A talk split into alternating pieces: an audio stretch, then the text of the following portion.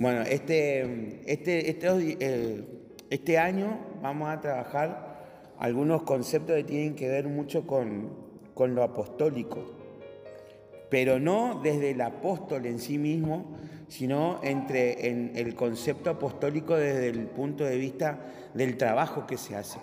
Una cosa es ser apóstol, otra cosa es trabajar como apóstol y otra totalmente distinta es hacer cosas de apóstol.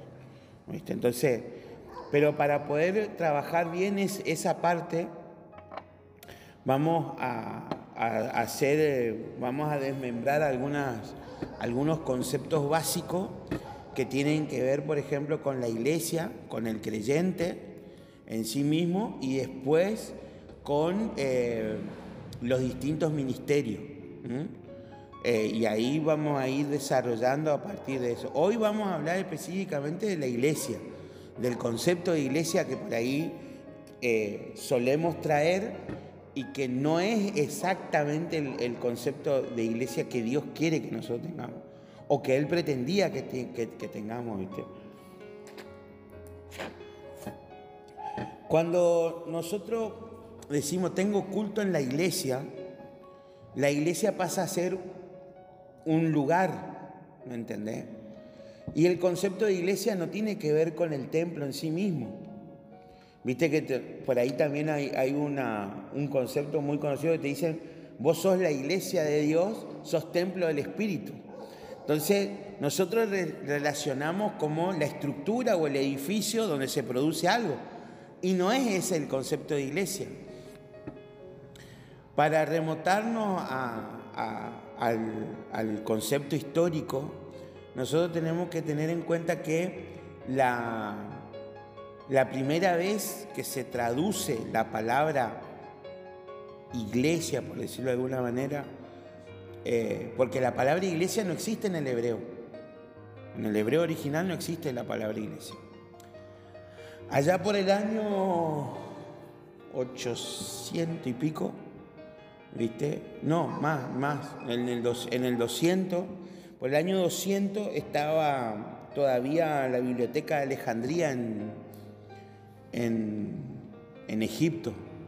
Y en esa biblioteca había, eh, se escribió o se transcribió por primera vez la Torá, o sea, los primeros cinco libros de la Biblia que nosotros conocemos. Y estaban en hebreo. Entonces, Ptolomeo, que era el gobernador de Egipto de ese entonces, que era fue el primer general de, uno de los generales que quedó como gobernador de Alejandro Magno, eh, estamos hablando del imperio griego, agarra y le pide a 70 escribas que traduzcan la, la Torá en, eh, eh, en griego, del hebreo al griego. Esa versión se hizo muy conocida por ser, la, nosotros hoy la conocemos como la Biblia Septuaginta, o Septuaginta, así se llama, que significa la Biblia o la traducción de los 70. ¿Qué tenía en particularidad, eh, la particularidad esta traducción en, en especial, digamos, que cuando se le encomendó a estos 70 escribas, los 70 trabajaron de manera individual con la Torá. Y cuando presentaron los trabajos, presentaron los 70, los 70 manuscritos eran exactamente iguales. No había, no había diferencia ni de palabra ni de concepto.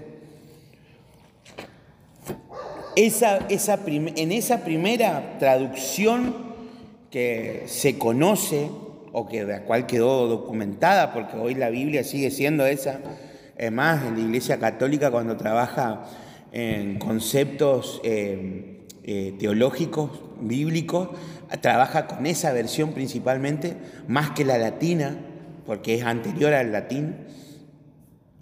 Eh, esa, esa, versión, en esa versión fue la primera vez que se usó la palabra eclesia, que después la reutiliza Pablo para nombrar, y, nombra eclesía, ¿me entendés? Que significa, que de la cual nosotros conocemos la palabra iglesia. O sea, la etimología de la palabra, la historia de la palabra iglesia, Viene del griego, que la primera vez que la utiliza, el que la utiliza de la manera como nosotros la conocemos hoy es Pablo, y, pero anteriormente existía esa palabra en, la primera vez que se utilizó fue en eh, esa versión Septuaginta de eh, la traducción de la Torá allá por el año de Ptolomeo, más o menos el 130, 140 de, después de Cristo. ¿Iglesia significa salir afuera? Eh, sí, clesia, clesia significa reunión o asamblea. Reunión o asamblea. Eso significa clesia. Eclesia significa eh, eh, la palabra e que se agrega significa voz que llama a la reunión hacia adentro. Voz que llama a una reunión hacia adentro. ¿Viste? La, la, concepción de eclesia viene de eh, Éxodo 35 que le habíamos dado el otro día cuando hicimos la, la Santa Cena, donde eh, los judíos llaman la parashá Yalé, que significa y congregó. Que la palabra no sería congregó, sino y se reunió. Eso significaría, ¿viste? Y ahí, en esa, en esa para allá, o en, eso, en esos extractos bíblicos que están, eh, eh, habla de todas las reuniones y qué se decidieron en esas reuniones. Entonces, la, comparación siempre está hecha sobre las reuniones que hacían las polis griegas, ¿me entendés? En las cuales tomaban las decisiones. ¿Quiénes iban a esas reuniones? Iban solamente los que eran ciudadanos, los que eran pueblo.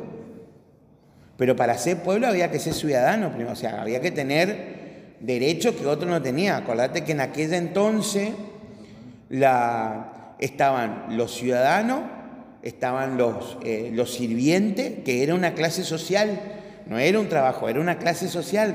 Después estaban los esclavos, después estaban los, soldados. ¿viste? En la Grecia, en, la, en Roma estaban los soldados, en, en, Grecia los únicos soldados específicamente que existían eran los espartanos. Después eran todos, pero por lo general eran pensadores nomás. Entonces, eh, eh, ese concepto de reunión es la que nosotros tenemos que tener, o sea, que la iglesia hoy por hoy no es un edificio, sino es la reunión de los santos. Lo explica así Pablo, que es la reunión de los santos. ¿Quiénes son los santos que se reúnen? Los redimidos por Cristo.